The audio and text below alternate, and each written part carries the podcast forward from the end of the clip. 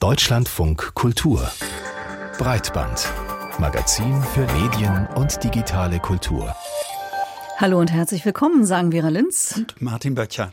Das war ein langer Kampf, den die Grünen-Politikerin Renate Künast gegen massive Beleidigungen im Internet geführt hat. Aber dieser Kampf ist jetzt zu Ende. Ein Berliner Gericht hat ihr in dieser Woche endgültig Recht gegeben. Das heißt, sie muss diese Beleidigungen nicht hinnehmen und Facebook muss die Identität der Beleidiger offenlegen. Wir nehmen den Fall zum Anlass, um in dieser Sendung nochmal grundsätzlicher über sogenannte Hate Speech und über Cybermobbing zu sprechen und darüber, wie sich die Gesetzgebung mittlerweile darauf eingestellt hat. Außerdem beleuchten wir die als Twitter-Alternative gehandelte Plattform Mastodon. Kann Mastodon das Gleiche wie Twitter oder manches sogar besser? Dazu später mehr. Und später auch mehr zur Möglichkeit, mit dem berühmten Linguisten Noam Chomsky in Austausch zu treten. Das geht nämlich. Breitband Topic. Wir haben es versucht, aber wir konnten leider nicht herausfinden, wer die allererste Beleidigung im Netz losgelassen hat. Aber die Vermutung liegt natürlich nahe, dass das schon ziemlich lange her ist. Beleidigungen, Hate Speech, Cybermobbing, die sind leider Teil des digitalen Lebens. Und manche Menschen bekommen das besonders zu spüren. Frauen, Minderheiten, Menschen, die für etwas stehen und sichtbar sind, die werden oft aufs heftigste beleidigt. Renate Künast, Grünen-Politikerin, hat das auch erfahren müssen und wurde beim Versuch, sich dagegen zu wehren, lange von der Justiz im Stich gelassen. In dieser Woche aber gab es einen Entscheid des Kammergerichts Berlin. Beleidigungen wie zum Beispiel Stück Scheiße sind nicht von der Meinungsfreiheit gedeckt. Und Facebook, wo diese Äußerungen zu sehen waren, muss die Daten der Menschen, die entsprechendes gepostet hatten, herausgeben. Hate Speech und wie damit umgegangen wird, auch von staatlicher Seite, das ist unser Thema heute hier bei Breitband. Erstmal eine Bestandsaufnahme von Timo Götze. Es ist der 2. Juni 2019, als Walter Lübcke vor seinem Wohnhaus erschossen wird. Der Täter, der Rechtsextremist Stefan Ernst, der mit anderen jahrelang gegen Lübcke vor allem im Internet hetzte. Der Grund? Lübkes Einsatz für die Aufnahme von syrischen Geflüchteten in Kassel. In Deutschland steht dieser Fall exemplarisch für ein Umdenken, wie aus Worten Taten werden, wie digitaler Hass zu einer realen Lebensgefahr wird. Das Bundesjustizministerium setzte daraufhin einige Reformen im Strafrecht um. Zum Beispiel wurde im Strafrecht das Wort Schrift durch Inhalt ersetzt. Dadurch werden alle digitalen Äußerungen mit einbezogen, auch Posts oder Likes. Doch trotz der Sensibilisierung und den Strafrechtsreformen in Sachen Hasskriminalität im Internet scheinen viele Polizeidienststellen in Deutschland Schwierigkeiten zu haben, die angezeigten Straftaten aufzuklären. Darauf machten im Mai der Satiriker Jan Böhmermann und die Redaktion der Sendung ZDF Magazin Royal aufmerksam. Sie wollten herausfinden, wie gut die Strafverfolgung im Internet in Deutschland funktioniert. Deshalb haben wir mit Polizei und Staatsanwaltschaften aus allen 16 Bundesländern ein kleines Experiment gestartet mit einem geheimen bundesweiten Polizeiwettbewerb. Das war sehr aufwendig, ist ein kleines bisschen frech gewesen, aber was dabei rausgekommen ist, ist, ich sag mal so, sehr interessant. Für das Experiment hat die Redaktion sieben Hassverbrechen aus dem Internet recherchiert. Das Ergebnis? Wenn die Anzeigen überhaupt gestellt werden konnten, weil manche Polizeidienststellen die Hassverbrechen gar nicht ernst genommen haben, lief der Ermittlungsverlauf meist sehr langsam. Ebenso konnten die Täterinnen dieser Straftaten in vielen Bundesländern nicht aufgeklärt werden. In Bremen und Sachsen-Anhalt führten die Vorwürfe gegen die jeweiligen Beamtinnen sogar zu Ermittlungsverfahren der Staatsanwaltschaft. Wie kann es sein, dass nicht alle Anzeigen im Experiment aufgeklärt werden konnten? Die Verfolgung von Hasskriminalität ist nicht der Regelfall, sondern eher die Ausnahme. Und wir haben ein paar spezialisierte Dezernate, aber für die Polizei ist ganz klar, sie kann sich nicht um jeden kümmern, sie hat nicht die Kapazitäten und auch nicht die Kompetenzen dazu. Sagt Chan Jo-yoon. Er ist Rechtsanwalt für IT-Recht und Experte für Hasskriminalität im Internet. Zu seinen Mandantinnen gehört unter anderem die Grünpolitikerin Renate Künast. Sie hat im September 2019 vor dem Landgericht Berlin einen Antrag gestellt. Facebook und Twitter sollen die Daten von 22 Personen herausgeben, die sie auf den Plattformen massiv beleidigt und bedroht haben. Für sie sei der Schritt wichtig gewesen, damit die Persönlichkeitsrechte der Menschen geschützt werden, die sich politisch oder ehrenamtlich engagieren. Und auch, dass diese Gerichte endlich mal sehen, dass es nicht einmal ein Schimpfwort ist, das einem entgegengeworfen wird, sondern dass tatsächlich das reproduzierbar, wiederholbar ist, dass Zehntausende es sehen und deshalb die Wucht einer solchen Beleidigung viel schlimmer ist. Das Urteil des Landgerichts Berlin hat damals für Aufsehen gesorgt, denn der Antrag von Künast wurde abgelehnt. Nach einer Beschwerde hat sie in zweiter Instanz einen Teilsieg errungen, bis ihr Anfang des Monats nun vom Kammergericht Berlin vollständig Recht gegeben wurde. Für Rechtsanwalt Jun ist der Beschluss wegweisend. Allerdings hofft er, dass die Gerichte diesen Beschluss als Art Anleitung nehmen für alle Menschen, die von Hasskriminalität im Netz betroffen sind. Doch dafür müssen die Betroffenen erstmal vor Gericht ziehen. Wir haben es gerade gehört, in Deutschland tut man sich schwer mit der Bekämpfung von Hate Speech und Cybermobbing.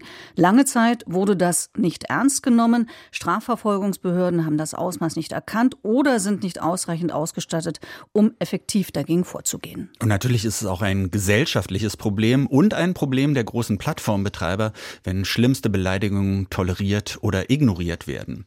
Wir haben mit Annalena von Hodenberg über das Thema gesprochen. Sie ist Chefin von Hate Aid, einer gemeinnützigen Organisation, in der Opfer von Hassrede und Online-Beleidigungen unterstützt werden. Hate Aid hat auch Renate Künast beraten. Unsere erste Frage an Annalena von Hodenberg war, wenn Cybermobbing oder Hate Speech angezeigt werden, wie unterschiedlich wird damit in den verschiedenen Bundesländern umgegangen? Das ist natürlich ganz unterschiedlich. Man kann äh, ja da nicht alle Behörden und alle BeamtInnen über einen Kamm scheren, aber ähm, die Erfahrung, die viele Betroffene leider immer noch machen, ist, dass digitale Gewalt, also Anzeigen bei Cybermobbing, Vergewaltigungsandrohungen im Netz, bei Beleidigungen, eben nicht so ernst genommen werden. Also wir haben immer noch Betroffene, die zum Beispiel vom Polizeidienststellen dann wieder nach Hause geschickt werden, ohne eine Anzeige zu stellen. Ähm, wir haben ganz oft Einstellungen bei Staatsanwaltschaften, wo das eben nur als geringfügig angesehen wird. Also es gibt immer noch, würde ich sagen, großen Nachholbedarf dabei, diese Verfahren ähm, und diese Delikte auch wirklich ernst zu nehmen. Kann man da Unterschiede in den verschiedenen Bundesländern feststellen, dass es in einem Bundesland vielleicht ein bisschen besser läuft als in dem anderen? Genau, ich würde mich zurückhalten, das so pauschal zu sagen, weil Sie haben immer wieder eben BeamtInnen, die wirklich einen hervorragenden Job machen. Aber worauf wir gucken können, ist definitiv, wo sind Dinge institutionalisiert worden. Und da ähm, muss man sagen, ist Nordrhein-Westfalen das erste Bundesland gewesen, das zum Beispiel eine Schwerpunktstaatsanwaltschaft eingerichtet hat die sich ähm, und auch ein Modellprojekt, wo die mit Medienunternehmen zusammengearbeitet haben, das wirklich also so ein Vorreiter war. Und ein großes Schlaglicht ist eben auch auf Hessen. Dort ist nach dem Mord an Walter Lübcke wirklich die Staatsanwaltschaft aufgestockt, personell wirklich massiv aufgestockt worden. Es gibt das Projekt das Meldestelle Hessen gegen Hetze, wo eben auch nicht nur Hessen melden, sondern auch Menschen aus ganz Deutschland eben äh, digitale Gewalt melden können. Und da, ähm, also bei der Staatsanwaltschaft, mit der wir auch zusammenarbeiten, sind wirklich ähm, ausgebildete Leute, die diese äh, Verfahren ernst nehmen und die wirklich ähm, alles in Bewegung setzen, um eben auch TäterInnen zu identifizieren und dann auch Verfahren nach vorne zu bringen.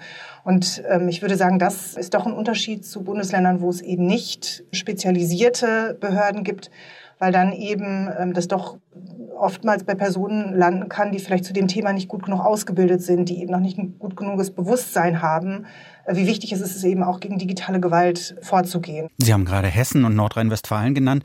In einer Studie, die äh, im Auftrag der Amadeo Antonio Stiftung erstellt wurde vor zwei Jahren, da schnitten am besten ja die Bayern ab, wie gut die Behörden auf Hass im Netz reagieren. Allerdings mit nur 58 Prozent der möglichen Punktzahl. Seitdem wurden ja von der Regierung, von der Bundesregierung neue Gesetze erlassen.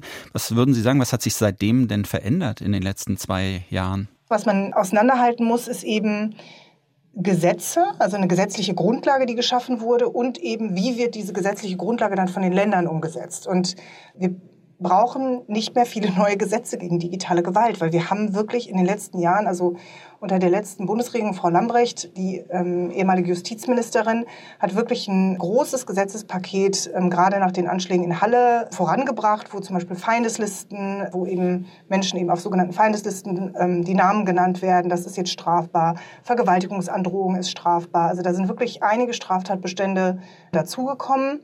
Das Problem ist am Ende des Tages, ähm, wenn dann Leute eben auf Polizeidienststellen gehen, wenn Staatsanwaltschaften da drauf gucken, wird das wirklich dann ähm, auch durchgesetzt? Oder wissen auch BürgerInnen, dass das eben jetzt strafbar ist? Da hakt es meines Erachtens nach. Also ich glaube, die Bundesregierung hat eine Menge getan.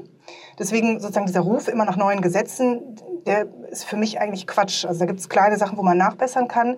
Wichtig ist eigentlich jetzt, dass die Länder wirklich eine große Offensive starten und ihre Polizeien und ihre Staatsanwaltschaften und auch ihre Gerichte, das hat ja auch der Fall Kühners gezeigt, wirklich ähm, aufschlauen, digitalisieren, ähm, genau, da eben auch auf den neuesten Stand bringen und, und wirklich aufschlauen, dass es wichtig ist, gegen diese Delikte vorzugehen und auch vor allen Dingen, wie man auch mit Betroffenen umgeht. Was sind denn die Gründe dafür, äh, aus denen sich ErmittlerInnen oft schwer tun oder dass es nicht so umgesetzt wird, wie das eigentlich intendiert ist vom Gesetz? Also ein Punkt ist natürlich, wie kann ich zum Beispiel Anzeige erstatten? Wenn Sie Delikte, die im Netz passieren, viele Leute wollen da nicht gerne auf eine Polizeidienststelle gehen, die wollen eben digital das anzeigen. Und da sind zum Beispiel die Anzeigeformulare der Länder qualitativ total unterschiedlich. Also bei manchen können Sie nicht mal, wenn Sie dann rechtssicher, Sie müssen ja einen Screenshot machen von dem, was Ihnen da passiert ist, den können Sie dann nicht mehr anhängen. Den müssen Sie ausdrucken und dann per Post irgendwie hinterher schicken oder per PDF dann noch hinterher schicken. Also, dass man wirklich sagt, puh, ähm, ne, es wird einem wirklich schwer gemacht, als Betroffener oder Betroffener da ähm, irgendwie anzuzeigen. Das ist das eine. Und das andere ist, dass wir hier von Delikten sprechen, wie zum Beispiel Beleidigungen oder Verleumdungen, die im Analogen, wenn Sie mich jetzt irgendwie auf der Straße beleidigen, wo Beamte dann sagen, na ja, also, ne? Und wo viele noch nicht verstanden haben, dass das im Netz eben was ganz anderes ist. Also wenn ich da, wenn da über mich Lügen erzählt werden und ich da sozusagen verleumdet werde, dann können das gleich 100.000 Millionen von Menschen potenziell lesen. Dann kann das mein Leben, meine Karriere zerstören. Dann ähm, hat das ein viel weil das eben ein viel größeres Publikum hat, weil das viel schneller verbreitet werden kann, hat das eine ganz andere Wirkung auf mich. Und das ist etwas, was bei vielen eben Strafverfolgungsbehörden einfach noch nicht angekommen ist. Und ähm, das ist mit ein Grund. Und was wir eben leider auch oft erleben, ist, dass auch die Netzwerke gar nicht gekannt werden. Also so TikTok, Twitch, also ne, wenn die Orte, wo eben digitale Gewalt passiert, oftmals nicht, nicht gekannt werden und man dann sagt, naja, also Sie gehen ja da drauf auf dieses Netzwerk, was haben Sie sich denn da überhaupt angemeldet? Dann löschen Sie doch Ihren Account. Ähm, das ist total kontraproduktiv, weil Menschen eben dort, das sind eben, soziale Netzwerke sind auch öffentliche Orte mittlerweile, wo Menschen sich aufhalten. Und manche Menschen müssen sich dort zum Beispiel auch aufhalten, weil sie dort arbeiten, JournalistInnen zum Beispiel, PolitikerInnen, KommunalpolitikerInnen, die können ja nicht sagen, ich bin jetzt nicht mehr auf Facebook oder ich bin jetzt nicht mehr auf Twitter, weil ne, das ist, da erreichen sie eben auch einen großen Teil ähm, der Bürgerinnen mittlerweile. Das, unsere Gesellschaft hat sich einfach verändert und dieses Bewusstsein, das fehlt ganz oft noch. Aber das heißt ja, dass die Strafverfolgungsbehörden und auch die Justiz, die Polizei ja erstens gar nicht Schritt hält mit der Digitalisierung und zweitens auch so etwas wie Medienkompetenz offensichtlich gar nicht im ausreichenden Maße haben, oder? Ganz genau, das denke ich auch. Also in der Fläche kann ich das so bestätigen. Und das ist auch nicht, und das will ich auch nochmal betonen, weil das soll hier kein Polizeibashing oder Staatsanwaltschaftsbashing oder so sagen, Institutionenbashing. Das ist eine politische Entscheidung. Ne? Also da entscheidet eben auch ein Innenminister oder Innenministerin oder Justizminister, Justizministerin, wie weit lasse ich eben auch meine Polizeien weiter weiterbilden. Weil wir haben in den letzten zehn Jahren eine riesengroße Revolution, eine Kommunikationsrevolution ja erlebt. Also das sehen wir auch an den Schulen, dass auch da darüber gesprochen wird, Medienkompetenz, dass das eben auch in die Schulfächer integriert werden muss. Und genauso ist es auch eben in, in der Strafverfolgung. Und das ist eine politische Entscheidung zu sagen, ich bilde meine BeamtInnen gut aus. Oder ich schaffe Stellen, wo ich eben BeamtInnen hinsetze, die eben auch gut ausgebildet sind. Und, ähm, und genau, das ist eben nicht, nicht äh, per se irgendwie die Schuld der Polizei, sondern das ist eben eine politische Entscheidung. Und um das zu verändern, braucht es eben auch äh, einen Willen äh, von, von eben InnenministerInnen und JustizministerInnen, um das zu verändern. Ein wichtiges Element wäre ja auch ein Monitoring. Gibt es eigentlich Zahlen oder Erhebungen darüber, wie viel von dem, was passiert oder vielleicht angezeigt wird, wirklich äh, verfolgt wird und dann wirklich auch geahndet wird und wie viel, sagen wir mal, ähm, liegen bleibt? Nicht wirklich. Die Länder geben zumindest äh, auf kleine Anfragen äh, Statistiken heraus von dem, was angezeigt wird, wie viel dann später sozusagen, ähm, wie viel Verurteilungen es später gibt. Aber es gibt nicht wirklich so ein Monitoring, wo man mal sehen kann, wie ist eigentlich sozusagen ein Lagebericht in ganz Deutschland. Gibt es nicht. Bräuchte es aber, oder? Diese Zahlen, dieses Monitoring? Ja, also Genau, es, es bräuchte es. Und was es aber noch mehr bräuchte, wäre eigentlich so, ein, so eine zentralisierte Sammlung von diesen Delikten. Weil, überlegen Sie mal, also wenn Sie im Internet angegriffen werden, das ist Tatort Internet, ne? das ist nicht in irgendeinem Bundesland oder ähm, das ist nicht, ne? sondern das ist erstmal irgendwo im Internet passiert. Das heißt, es sollte erstmal, glaube ich, zentral gesammelt werden. Und dann sollte von da aus die Ermittlung stattfinden. Und dann kann man auch da wieder einspeisen, was ist jetzt eigentlich daraus geworden? Gab es dazu ein Strafverfahren? Ist das eingestellt worden? Was war das überhaupt? Also auch das irgendwie einzuschätzen, wer wird eigentlich am meisten im Netz angegriffen? Sind es Frauen? Ist es am meisten Antisemitismus? Ist es Rechtsextremismus? Also das wirklich sozusagen einmal zentral zu sammeln und auch dann die Länder beieinander zu vernetzen, um das eben auch zentral zu verfolgen. Ich glaube, das ist es, was es bräuchte. Annalena von Hodenberg, Geschäftsführerin von Hate Aid. Wir danken für das Gespräch. Breitbandbesprechung. Es geht ja ziemlich hin und her bei Twitter gerade und man kann noch mal festhalten, seit Elon Musk diesen Kurznachrichtendienst übernommen hat, da rückt ein anderes Netzwerk zunehmend in den Fokus, Mastodon. Die Nutzerzahlen dort steigen rasant. Viele Leute verlassen Twitter, um zu Mastodon zu gehen. Laut eigenen Angaben hat die Plattform derzeit zum ersten Mal über eine Million Nutzerinnen im Monat. Das ist natürlich noch weit entfernt von den knapp 240 Millionen Twitter-Usern, aber es scheint doch einiges in Bewegung zu sein. Ja, und aktuell wird dabei viel über die technischen Details diskutiert, wie zum Beispiel, dass Mastodon gar keine Plattform ist eigentlich, sondern ein dezentralisiertes Netz. Das hat den Vorteil, dass man sich einen Server suchen kann, dessen Moderationsregeln den eigenen Werten entsprechen und gleichzeitig trotzdem Personen auf anderen Servern auch folgen kann. Außerdem bündeln sich so Interessengruppen, zum Beispiel auf dem Mastodon-Server fediscience.org, auf dem sich WissenschaftlerInnen austauschen, oder auch chaos.social für Personen aus dem Umfeld des CCC. Das klingt erstmal einfach, doch wie wahrscheinlich ist es, dass Communities, die sich auf Twitter gebildet haben, auf Mastodon weitermachen können oder gar neu entstehen? Darüber haben wir mit Eva Horn gesprochen. Sie ist Social Media Expertin und Redakteurin beim RBB. Zuerst haben wir sie gefragt, ob sie glaubt, dass Mastodon aus Community-Sicht tatsächlich eine Twitter-Alternative ist. Es ist ja auch ein sehr schnelles Medium, wo man sozusagen seine Meinung zum Beispiel ähm, oder Informationen sehr gut teilen kann und sehr schnell und in Echtzeit. Das ist ja definitiv eine Funktion, die Twitter sehr stark erfüllt. Man kann sich austauschen und ähm, ja, also deswegen, da sind schon so ein paar Sachen. Sollte Twitter tatsächlich sterben, das ist ja noch nicht ausgemacht, aber nehmen wir mal an, es wäre so, ist es denn dann überhaupt realistisch, dass ganze Communities zu Mastodon umziehen? Ich glaube, das kommt so ein bisschen auf die Communities an und wie sich das allgemeine Gesprächsklima dann auf Mastodon so darstellt. Es ist natürlich so, dass Communities in der Regel ja organisch über die Zeit wachsen und ähm, sich dann auch an äh, spezielle Codes geben und das hat sich ja bei Twitter auch über einen sehr langen Zeitraum entwickelt.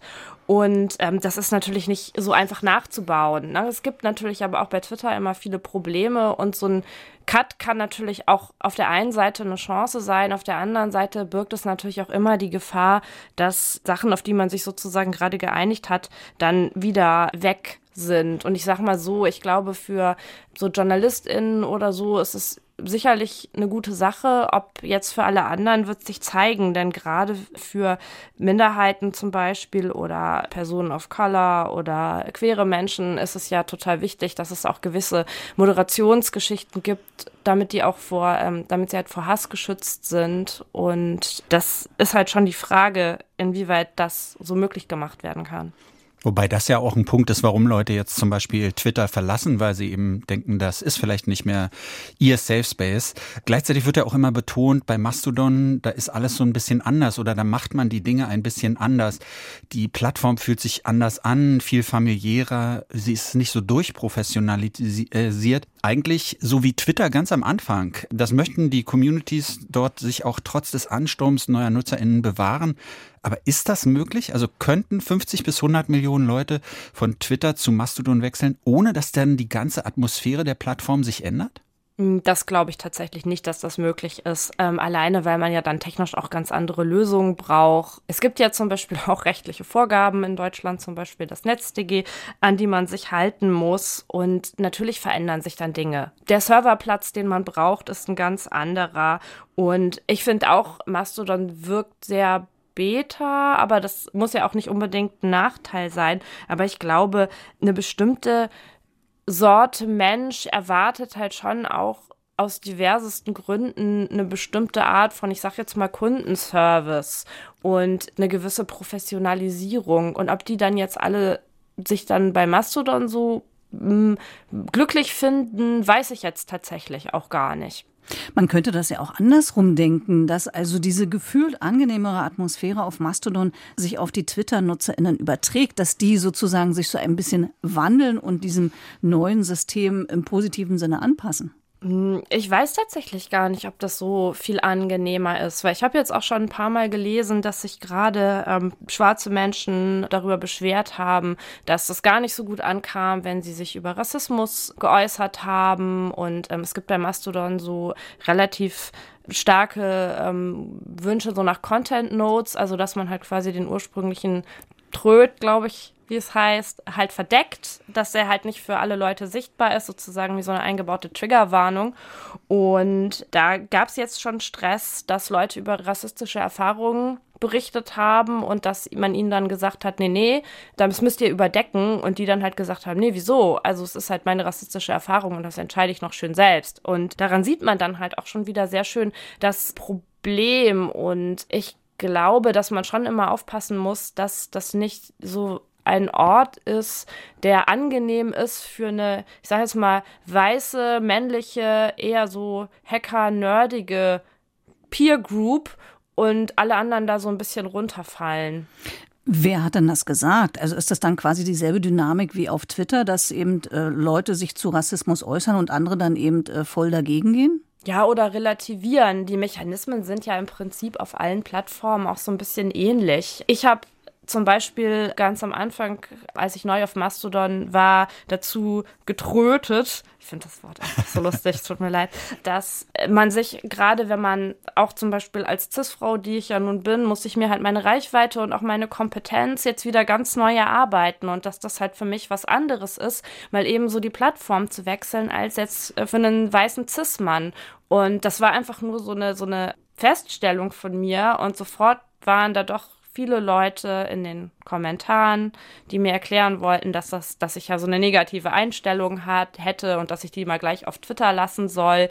So, also wo man dann schon auch ganz gut erkennt, Kritikfähigkeit hat jetzt nicht so viel mit Plattformen zu tun, sondern halt eher mit den Menschen und Menschen sind nun mal oft nicht so besonders kritikfähig. Beziehungsweise vielleicht auch Leute, die schon immer bei Mastodon sind, ja, die stehen den Newcomern so ein bisschen skeptisch gegenüber, oder? Das bestimmt auch. Also ich würde jetzt auch sagen, ich kann das sogar bis zu einem gewissen Grad verstehen, aber auf der anderen Seite soll Mastodon ja wirklich bewusst auch eine dezentrale, datensparsame Alternative sein, die man sich ja dann doch auch irgendwie für alle Menschen wünscht. Es gibt ja viele funktionierende Communities auf Mastodon, gerade in, in Anführungszeichen Nerdkreisen. Und auf Twitter sind viele skeptisch, ob Mastodon wirklich eine gute Alternative ist zu Twitter. Es klang jetzt hier auch so ein bisschen an. Warum geht die Wahrnehmung so auseinander?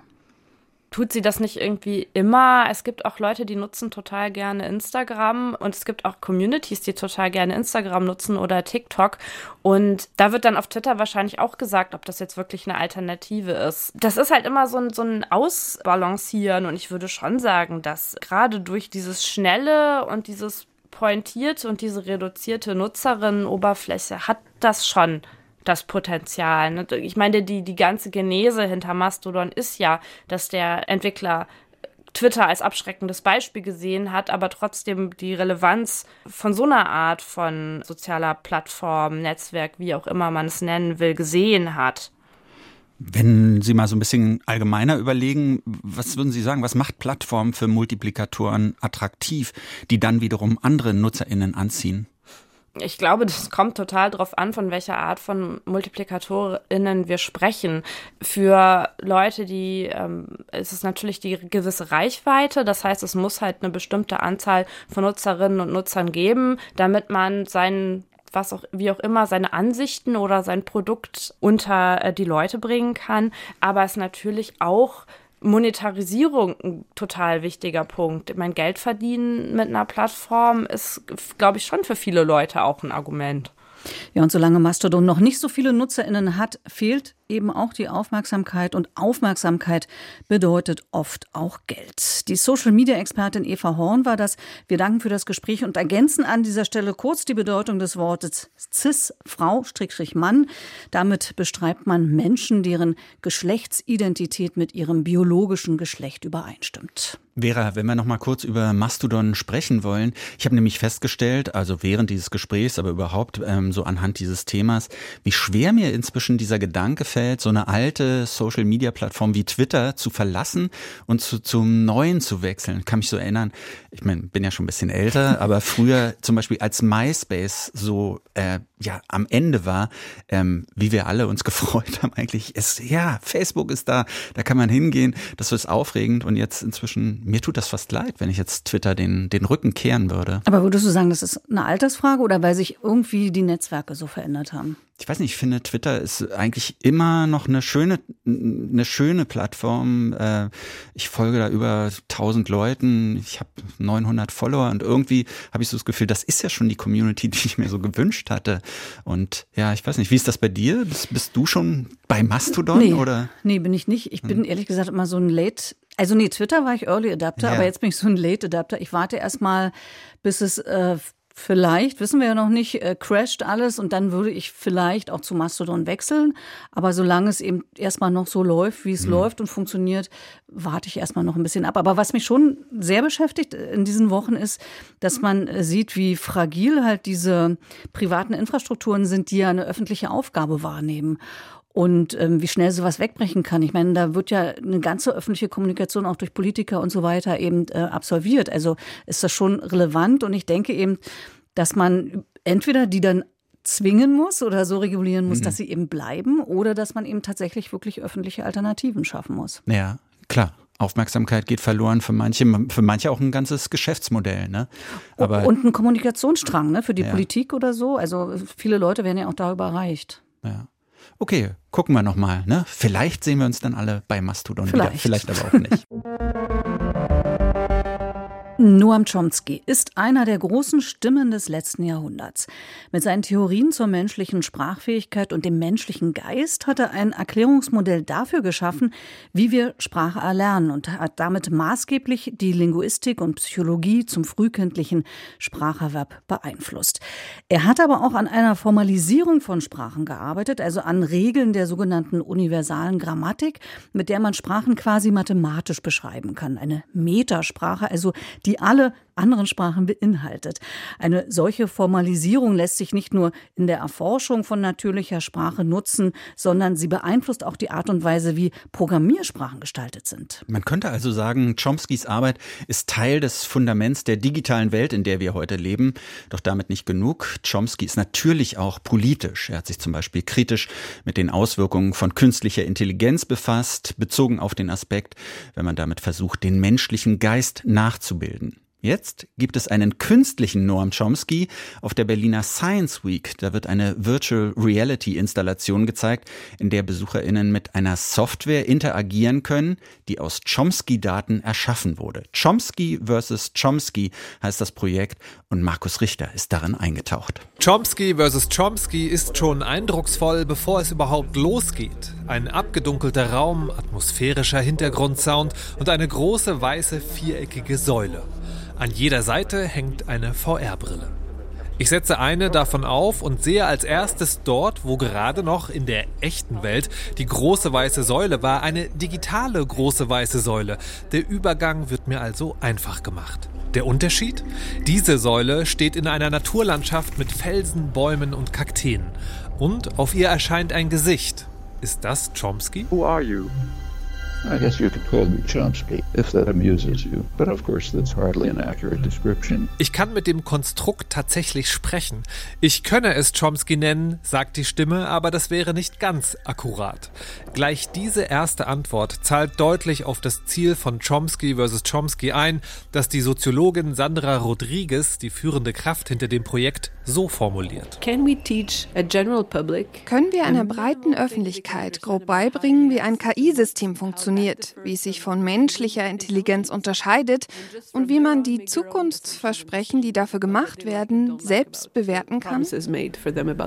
Das Hin und Her fühlt sich stellenweise tatsächlich wie eine Unterhaltung an, auch wenn sich erahnen lässt, auf welche Stichworte der digitale Chomsky reagieren wird, wenn ich ihn zum Beispiel frage, was ist künstliche Intelligenz? It is the efforts humans do to program machines to mimic certain aspects of human behavior. Hier wird nicht konkret beschrieben, wie KI im Detail funktioniert, aber Noam Chomskys Verständnis vom Konzept KI erklärt.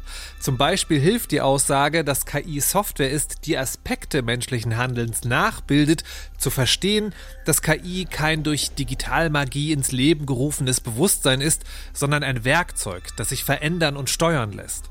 Falls man vorher also eine sehr klare Definition vom Begriff künstliche Intelligenz als digitales Bewusstsein oder einer konkreten Software hatte, wird das hier aufgelöst. KI wird eher zu einem etwas unschärferen Gattungsbegriff für verschiedene Ansätze und Konzepte. Und auch das ist ein wichtiger Punkt des Projekts, sagt Sandra Rodriguez, denn es gibt keine echte KI, denn es wird gerade noch verhandelt, wie man KI definiert. Und Chomsky versus Chomsky will mehr Menschen ermöglichen zu erfahren, dass es diese Debatte überhaupt gibt und dann an ihr teilzunehmen. Aber hätte es, um das zu erklären, wirklich einen digitalen Chomsky gebraucht?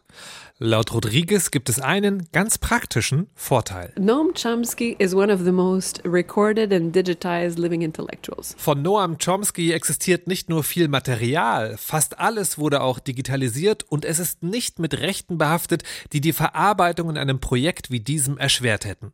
Und? Noam Chomsky, Noam Chomsky ist perfekt, weil wir all diese Materialien haben. Und der perfekte Guide, weil er sein ganzes Leben menschlichen Geist und Sprache untersucht hat. Und er ist der Vater einer der wichtigen Theorien zur natürlichen Sprache, der universellen Grammatik. Gerade als ich den Digital-Chomsky dazu befragen will, werde ich rüde unterbrochen. Chomsky vs. Chomsky ist mehr als nur ein Audio-Chatbot, der in einer Virtual Reality-Umgebung stationiert ist. Teile der Installation sind komplett durchinszeniert. Hier wird der KI-Bot zum KI-Schauspieler, der einen Monolog hält, während sich die VR-Welt Welt eindrucksvoll verändert. Der Wechsel von Gespräch zu Inszenierung ist allerdings sehr hart, weil er einfach nach einer bestimmten Dauer ausgelöst wird, unabhängig davon, wo man im Gespräch gerade ist. Immerhin, KI Chomsky hat Manieren. I'm sorry. I didn't mean to be rude. Worüber ich noch reden will? Eine Sache gibt es da schon.